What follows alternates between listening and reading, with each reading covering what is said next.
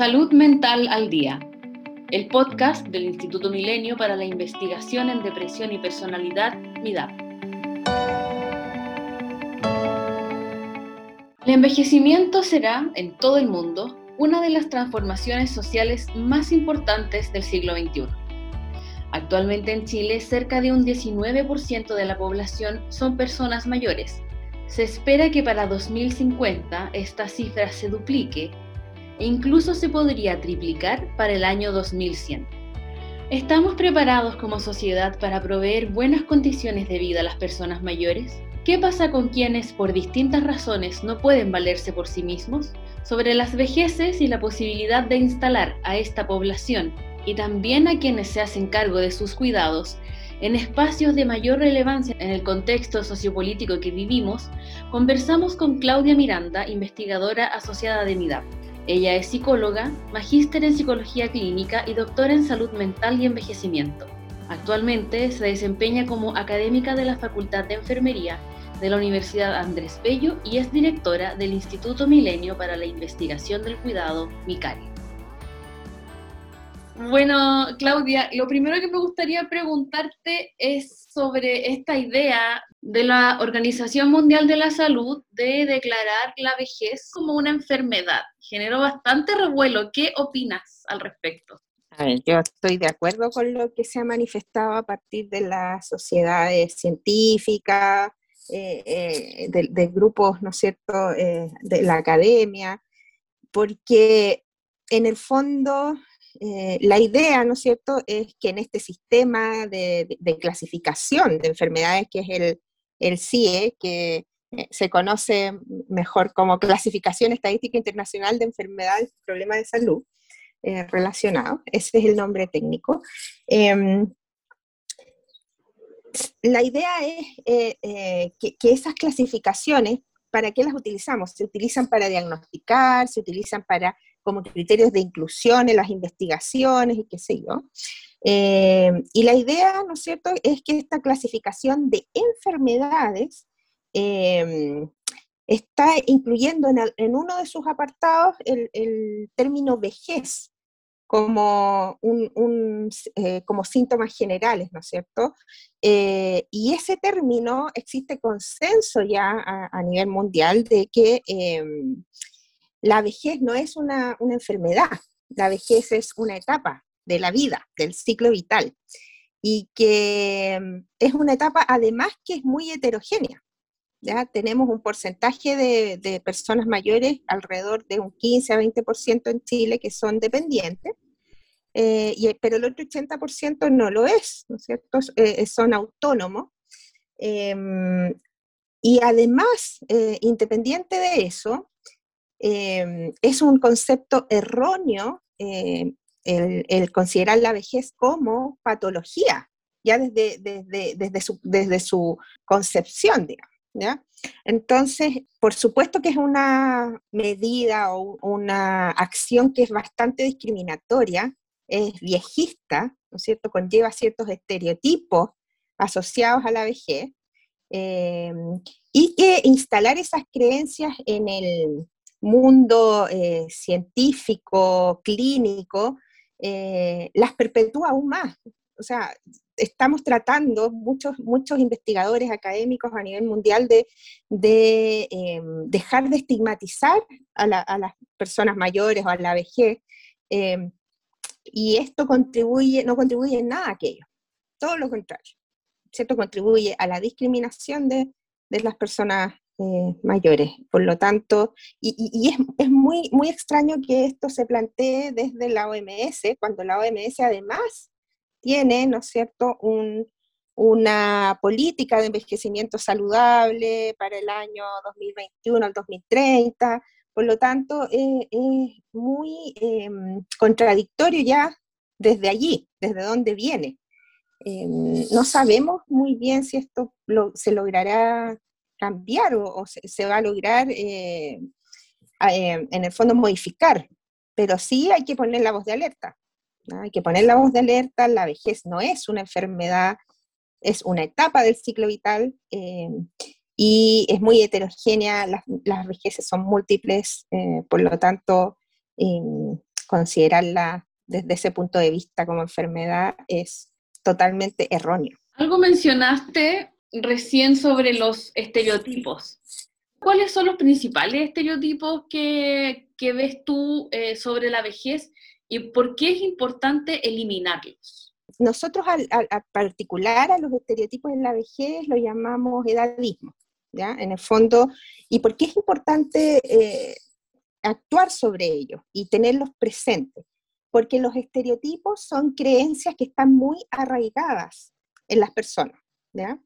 donde tú clasificas a un cierto grupo con una etiqueta ¿cierto? Solo por la pertenencia a ese grupo, que en este caso es por edad. Y esas creencias, como al estar muy, muy arraigadas en, en, las personas, van generando eh, actitudes, ¿cierto? Eh, eh, creencias acerca de ellas y además acciones.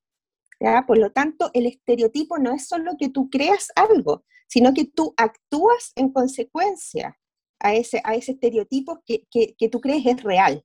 ¿ya? Tú, no, tú no tienes conciencia de que es un estereotipo. Eh, y eso genera discriminación en, el, en, las acciones. ¿ya? Por lo tanto, eh, otro aspecto porque es importante en, en, la vejez sobre todo, porque es el, el viejismo es, es, algo que está más bien normalizado muchas veces. A diferencia de lo que es eh, el racismo, ¿no es cierto?, que se condena, se ve como algo negativo, eh, el, sexismo, También se ve como algo negativo y se concibe como algo negativo. El viejismo muchas veces aparece como algo natural, de lo cual no hay conciencia, y eso es aún más peligroso.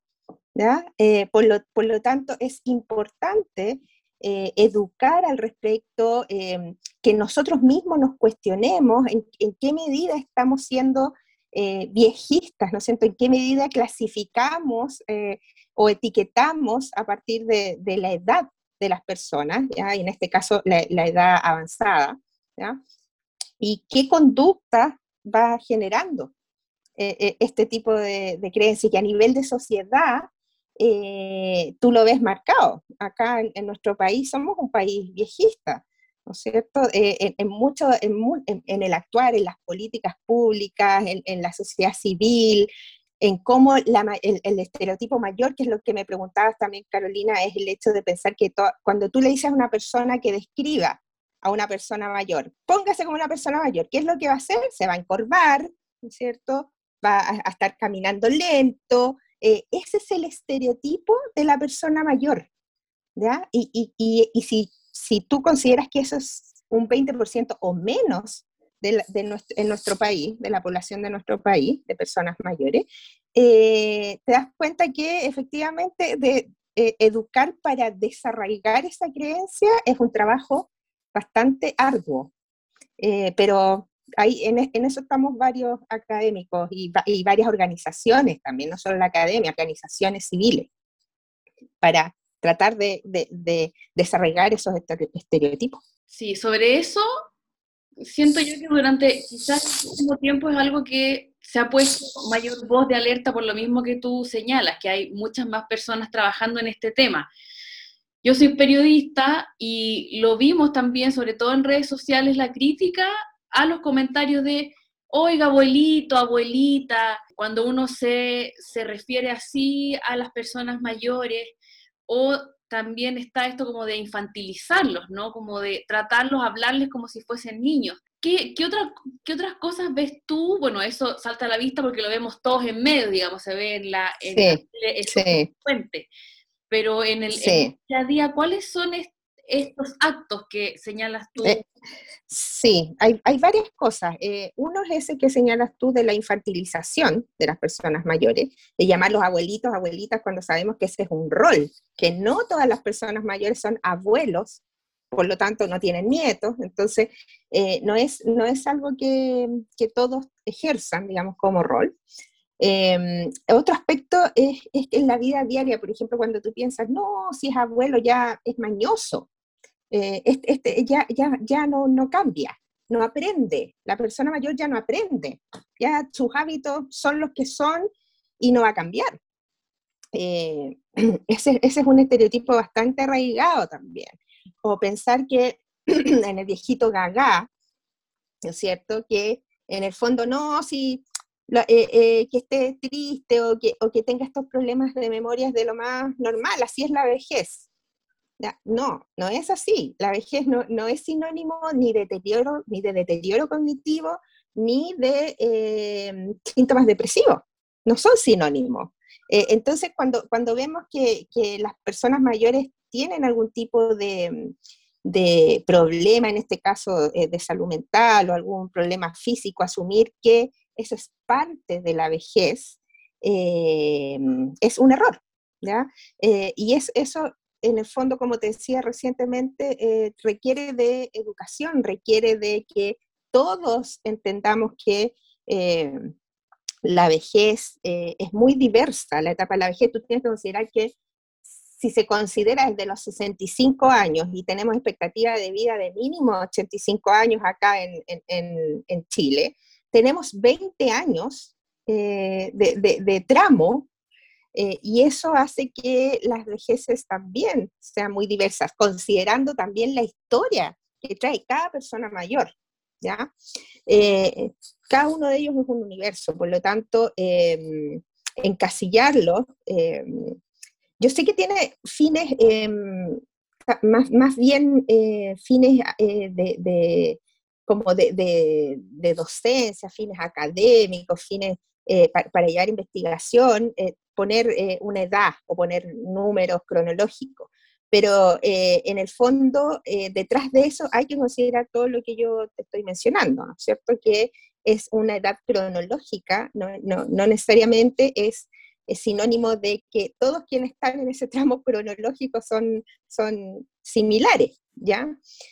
Eh, así es que no, yo creo que en el trato diario lo que vemos es eso, lo que vemos es, por ejemplo, eh, cuando van a la consulta las personas mayores o acuden al control médico, necesariamente se asume que eh, no son autónomos, cuando todavía lo son.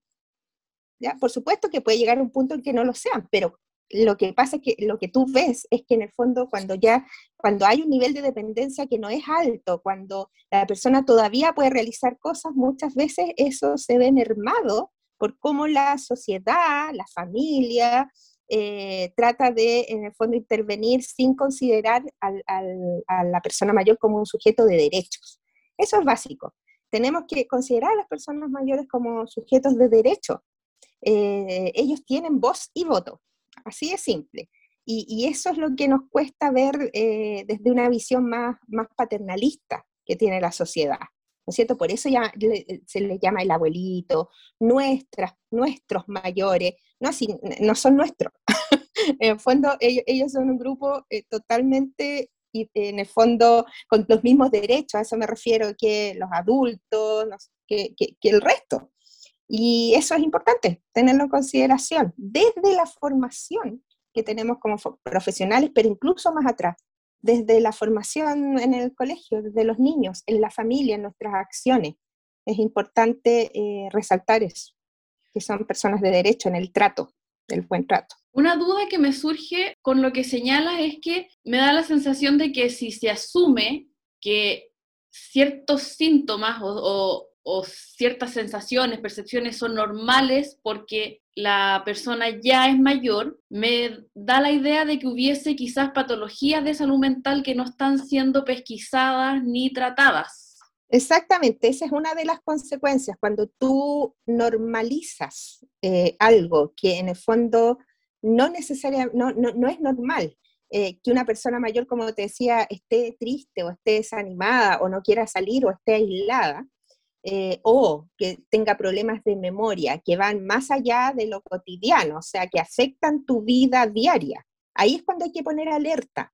¿ya? Cuando, cuando cualquier problema de salud mental, ya sea cognitivo, de estado de ánimo, etcétera, altera la vida diaria, la rutina que tenía la persona, es la señal de alerta para buscar ayuda. Pero si tú lo consideras algo normal, no vas a acudir, no vas a buscar esa ayuda no vas a, pensar que requiere de un control, que eso pasa menos con las enfermedades físicas, ¿cierto? Cuando te duele algo, o, le duele algo a la persona mayor, el que está a cargo, o la misma persona mayor puede acudir, ¿no es cierto? Porque es, como más em, eh, común en nuestra sociedad hacerlo así.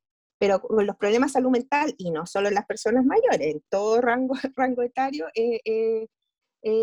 considerado algo más, em, más fácil de sobrellevar, ¿ya? que no necesariamente va a requerir la ayuda profesional. Pero yo diría que la señal de alerta es esa, y que ahora, después de la pandemia, bueno, no después, si estamos todavía en pandemia, durante la pandemia se ha hecho más relevante aún porque se ha agudizado un poco, eh, eh, se han agudizado ese, tipo de problemas. Las personas que vieron eh, por estudios, ¿no es cierto? Sabemos por evidencia que las personas que vieron alterada su rutina, eh, un, gran porcentaje de ellas, personas mayores que vieron alterada su rutina previa, están teniendo mayor, mayores problemas cognitivos, están teniendo mayores problemas en, el estado de ánimo, ¿no es cierto? Eh, más aislados, hay más ansiedad, no solo depresión, eh, ansiedad que quiere, quiere tiene que ver con todo esto que son preocupaciones o pensamientos negativos recurrentes, entonces, eh, sabemos que eh, ahora, por, la pandemia, la salud mental está siendo un poquito más eh, relevada y, puede ser que haya más identificación por parte de, de la familia o de las mismas personas mayores de estos síntomas, de que algo, algo está mal, ¿no es cierto? Algo no, no, no, no es, no es lo mismo de siempre, algo está como fallando acá. Eh, y eso es, es, bueno en la medida que tú buscas ayuda. Si te quedas como estás, ¿no es cierto? No, no, no es algo positivo. Tienes que de, algún, de alguna manera tener esta señal de alerta y, buscar la ayuda necesaria. Por la pandemia, como te decía, existe más, más canales por los cuales tú puedes acceder a esta ayuda. Hay más fonos, ¿no es cierto? Hay más, más, más información al respecto. Eh, por lo tanto podrías eh, eh, acceder a, tener una, una, mejor ayuda en términos de, salud mental. Em, eso, yo creo que la salud mental siempre la, como sociedad la pateamos, digamos, entre comillas, pateamos la pelota al segundo plano. Y con esto de la pandemia ya sabemos que no, no, no resulta. Eso no es una estrategia funcional a largo plazo, no es sostenible ni para el país, ni, ni, ni, a nivel personal, ni a nivel país. Entonces, bueno, tuvo que venir la pandemia para que nos, nos sintiéramos más palpables, ¿no es cierto?, esta, realidad que venimos viendo, eh, los, los, que trabajamos en salud mental venimos viendo hace, hace rato ya. ¿Algún estudio, Claudia, sobre esto que nos puedas contar? Eh, sí, hay varios, hay, hay, hay, harta evidencia de lo que te decía en distintos países. ¿cierto? Que las personas, ah, pero, hay como dos, dos, dos, aspectos que hay que resaltar, ¿ya? El, primero es que efectivamente hay un aumento, ¿no es cierto?, de lo que son los problemas de salud mental, como te contaba yo, a nivel de deterioro cognitivo, como a nivel de estado de ánimo, que en el fondo es ansiedad y depresión, que es lo que más, se mide o se estudia eh, en, en los papers, digamos, en los artículos científicos. Y eso sí, efectivamente, eh, acá en Chile eh, se ha visto que aumentó durante la pandemia en, las personas mayores. ¿ya? Eh, sin embargo, hay que tener en cuenta otro aspecto también que es mucho más positivo, que es que la resiliencia también aumentó en, en las personas mayores. O sea, ellos pusieron en acción estos mecanismos resilientes que en el fondo eh, podríamos pensar o nos hace pensar que eh, de no activarse estos mecanismos resilientes, probablemente incluso tendríamos más prevalencia de problemas de salud mental en las personas mayores, y eso no, no sucede, ¿ya? Tienes un aumento, pero no, podría haber sido peor, en, palabras simples, ¿ya? Eh, por lo tanto, cuando tú, hay, hay estudios que comparan, ¿no es cierto?, los grupos etarios de más jóvenes versus personas mayores durante la pandemia en términos de salud mental. Y tú ves esos estudios y plantean que eh, cuando hacen esta comparación, siempre están eh, más afectados en términos de sintomatología depresiva y ansiosa los que son más jóvenes. ¿ya? Eh, estamos hablando de 35 años o menos. Son los que han sido más afectados cuando haces esa comparación. Eh, por lo tanto, ahí tú te preguntas, bueno, ¿qué pasa con las personas mayores, no es cierto? Y ahí es donde entra a actuar estos, estos mecanismos de resiliencia, donde tienen una mayor gama de eh, eh, estrategias para enfrentar crisis como una pandemia en este caso. Las personas mayores por su historia, ¿no es cierto?, eh, creemos que efectivamente tienen esa, esa, esa, facilidad de desplegar más recursos psicosociales para poder enfrentar esta crisis que se van presentando, que a diferencia de los, de los más, más jóvenes, ¿no es cierto? Así es que eh, hay que relevar también esa información, o sea, las personas mayores efectivamente han sido afectadas como todos los grupos etarios en términos de salud mental, sin embargo, cuando tú comparas con otras eh, etapas del ciclo vital, las personas mayores eh, han sido menos, en fondo, eh, tienen un impacto menor en términos de salud mental comparado con los más jóvenes. Claudia, hay una pregunta que se me queda en el, en el tintero con respecto a lo de los estereotipos. Vuelvo un poco para, para atrás. Eh, el hecho de que estos estereotipos sobre las vejeces existan, ¿cómo influye en la autopercepción de la, de la propia vejez? impacta totalmente. Eh, cuando tú ves estudios acerca de, eso, de lo que tú mencionas, la autopercepción de la vejez, las personas en primer lugar manifiestan temor. Eh, a la dependencia en general, o se sienten excluidos, eh, cuando, hablan de la vejez, tú no te imaginas la propia vejez. Eso pasa con todo. Cuando tú hablas de vejez, no te ves tú envejeciendo. Eh, hablas de un grupo, de un tercero, eh, que son las personas mayores, y, lo ves como fuera, no como parte de tu propio ciclo vital. Entonces, eso, eso es un aspecto que hay que abordar, ya desde lo que te mencionaba antes, desde la educación, desde niños, eh, en las familias, o sea, eh, eh, es un, un, tema que debiera enfatizarse, ¿cierto?, en, en términos de, de, de, desde pequeños para que tú integres una visión de la vejez que sea más positiva y eso a tu vez, a su vez, te lleva a generar acciones no cuando estás en la etapa cronológica llamada vejez, sino que el envejecimiento tú debieras abordarlo siempre, desde antes, eh, y tomar las medidas necesarias para que eh, toda tu vida te lleve en el fondo a tener un envejecimiento más, más saludable. Pero si tú consideras que la vejez es solo dependencia, lo vas a pasar pésimo, es, es una cosa que está muy lejos y está fuera de, de lo que tú puedes manejar, si tú lo pones en, un locus externo de control, no, vas a sentir que no, no, tienes injerencia en aquello, que no puedes hacer nada.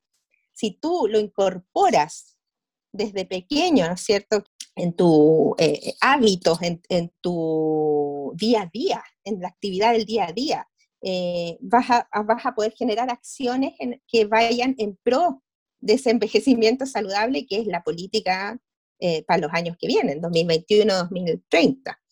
Pero eso no es, o sea, es simple decirlo, pero requiere de esfuerzo de, educación. ¿ya? Eh, y yo creo que eso es algo que ahora está empezando a surgir y se están elevando, ¿no es cierto?, las voces para aquello, pero es algo que va a requerir eh, algunos años para, para, poder implementarse de manera efectiva. ¿Ah? Pero bueno, hay que, hay que partir de alguna parte y haciendo eh, el trabajo desde, no solo desde la academia, hay, hay muchas fundaciones que están preocupadas del tema eh, y el Senama también está preocupado del tema, entonces creo que así como en el cuidado necesitamos este abordaje, eh, para la vejez también, es lo mismo. Claudia, tú, además de ser investigadora de MIDAP, diriges el Instituto para la Investigación del Cuidado.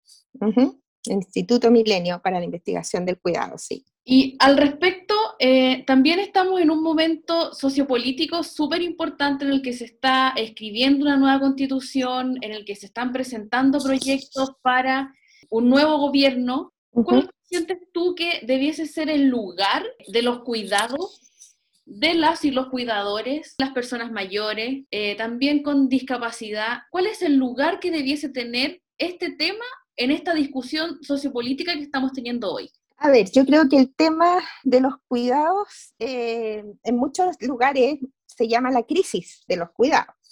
esto, esto viene de hace, de hace rato, pero era un fenómeno que estaba totalmente, y hasta, hasta ahora no, se ha visibilizado lo que debiera, pero eh, era un fenómeno que en el fondo eh, estaba muy em, invisibilizado, ¿ya? Hasta hace, yo diría, unos dos o tres años atrás, cuando las organizaciones civiles eh, de la sociedad civil eh, empezaron a alzar un poco la, voz para, para, que, para que nos diéramos cuenta, efectivamente, que eh, el tema del cuidado es un tema importante, ¿no es cierto? Em, hay varios aspectos ahí. Yo creo que el, tema de los cuidados en este momento, dado que tenemos un Chile envejecido, ¿verdad? en términos de, los cuidadores de personas mayores, va, va, va a ir en aumento. Eso, eso lo tenemos súper claro. ¿ya? Así como va en aumento el envejecimiento, eh, tenemos mayor expectativa de vida, por lo tanto, eh, existe, ¿no es cierto?, un aumento de la necesidad de cuidados, eh, eh, en, términos de lo que es la, vejez, ¿no es cierto? sabemos también que la mayoría de, las, de los cuidadores son mujeres, por lo tanto hay un tema de género ahí. y que lamentablemente las mujeres que están ejerciendo esta labor en este momento no, tienen el soporte, digamos, el apoyo suficiente a nivel de sistemas sociales, sistemas de salud, etcétera, para llevar a cabo esta labor. Por lo tanto, su salud física, mental, también se ve deteriorada y si tú vas sumando eso a la diada, ¿cierto?, de la persona cuidada, que puede ser una persona con discapacidad, una persona mayor, etcétera, va sumando además costos al sistema porque finalmente no tienes una persona que, que, en el fondo está con, con, alguna condición o patología utilizando los sistemas, sino que al final terminas teniendo mínimo a dos, mínimo, si es que no se afecta el resto de la, de la familia. Eh, y eso, si no se trata ahora, que ya estamos un poquito tarde, si no se considera ahora tratar eso desde una perspectiva intersectorial, eh, vamos en el fondo a eh, terminar con un con eh, muchas, muchas mujeres cuidadoras y, y, cuidados y personas cuidadas o acompañadas, dependiendo de la edad que tengan, que van a, eh, en el fondo, tener eh, problemas de tanto de salud física como, como mental. Em, y otro aspecto importante en, en, este sentido es que el cuidado se tiene que abordar desde una perspectiva integral. ¿ya? Vale decir, y eso implica varias cosas, implica que desde distintas disciplinas dentro de, la, de lo que es la investigación, eh, disciplinas sociales, de salud, etcétera, tecnológica, ingeniería, de, distintas disciplinas tenemos que hacer un trabajo, tratar de hacer un trabajo mancomunado para ir en el fondo em, generando conocimiento y eh, escuchando a, las cuidadoras, a la voz, la voz de, de los mismos actores, ¿no es cierto? A cuidadoras y las personas acompañadas o, cuidadas. Eh, segundo, tiene que haber una política que integre los cuidados a nivel eh, de, de, lo que es el, Estado. Tiene que ser una política intersectorial. Ahora se están haciendo muchos esfuerzos aislados desde distintos sectores. Senama, Senadi, Ministerio de la Mujer, el, el Ministerio de Desarrollo Social, etcétera, hay esfuerzos y hay iniciativas destinadas a los, a los cuidadores, a los cuidados, eh, pero no están conversando entre ellas. O sea, no hay una coordinación, un paraguas que aborde eh, una política integral. Y eso es necesario. Eh, y además, ¿no es cierto?, no considerar solamente la salud, sino que hay que considerar todo, todas unas medidas que, que por eso se requiere una política nacional, pública, eh, como por ejemplo el, que haya una flexibilidad laboral. Sabemos que las cuidadoras, eh, no solo de personas mayores, las cuidadoras en general, ¿no es cierto?, cuidadoras informales, eh, dejan de trabajar o disminuyen sus horas de trabajo o no tienen acceso al, campo laboral porque no, no hay medidas flexibles al respecto. Y eso implica precarización, porque tú no trabajas, no, cotizas, no tienes sistema de seguridad social ni de salud asociado, eh, y todo eso, cierto?, va mermando en lo que es la calidad de, los cuidados. Por lo tanto, eh, tiene que haber eh, una política que considere todos estos aspectos. y ojalá esa política fuera a nivel del Estado y, con una coordinación, con un paraguas, con un sistema nacional de cuidados, algún, algo que eh, eh, aborde esto de manera, de manera integral. Eso no se está haciendo ahora. Pero hay quizás alguna esperanza de que nuevas propuestas vayan surgiendo, sobre todo porque cada vez son más, las voces, sobre todo desde el feminismo, eh, que, están pidiendo, que están exigiendo, ¿no? Que, que haya sistemas de cuidado, Sí, yo estoy de acuerdo contigo. O sea, de hecho, eh, la visibilización de este tema partió, como te decía, por las sociedades civiles y es una, lucha que todavía se mantiene, ¿no es cierto?, a partir de, esos actores y, la idea en el fondo, eh, en el instituto, ¿no es cierto?, eh, nosotros podemos aportar con, con, generación de conocimiento basado en evidencia, pero nosotros en el instituto, en el MICARE, lo que queremos es generar conocimiento, pero desde los propios actores. Eh, no, queremos generar un conocimiento abstracto usando, ¿no cierto?, eh, información o copia de lo que viene desde afuera. Nosotros lo que queremos es que desde las personas, desde quienes cuidan, desde quienes son cuidados o acompañados, los integramos en los procesos de investigación para así, ¿no cierto?, no solo a ellos, sino que también a los actores del Estado estamos tratando de ser un puente e integrarlos en el, en el proceso investigativo para poder generar conocimiento que nos sirva como sociedad a, Chile. Al final, todos eh, tanto MIDAP como MICARE tenemos fondos, ¿no cierto?, estatales. Nos, están financiando para poder generar eh, conocimiento para, para, nuestro país y, desde aquí hacia el mundo. Eh, así es que esa es como, como la, la, posición que asumimos desde un principio en, el Instituto Micari, que, que queremos ser eh, generadores de conocimiento para alimentar la política pública, no un conocimiento que se quede, ¿no es cierto?, en el, artículo científico solamente, eh, sino que eh, trabajamos desde un inicio, que empezamos ahora en, diciembre, para contactarnos con la sociedad civil, con los, generadores de política pública, etc. Estamos haciendo un esfuerzo para lograr aquello. Y yo creo que eh, tengo la esperanza de que sí, de que a partir de todo lo que estamos viviendo como proceso constituyente, ¿no es con mucha más eh, apertura a las distintas eh, opiniones, esperemos que efectivamente se genere esa como dices tú, intersectorialidad, que se genere eh, este, este, paraguas que le llamo yo de política, para, el cuidado en particular. Bueno, Claudia, muchas gracias por tu tiempo, por esta conversación.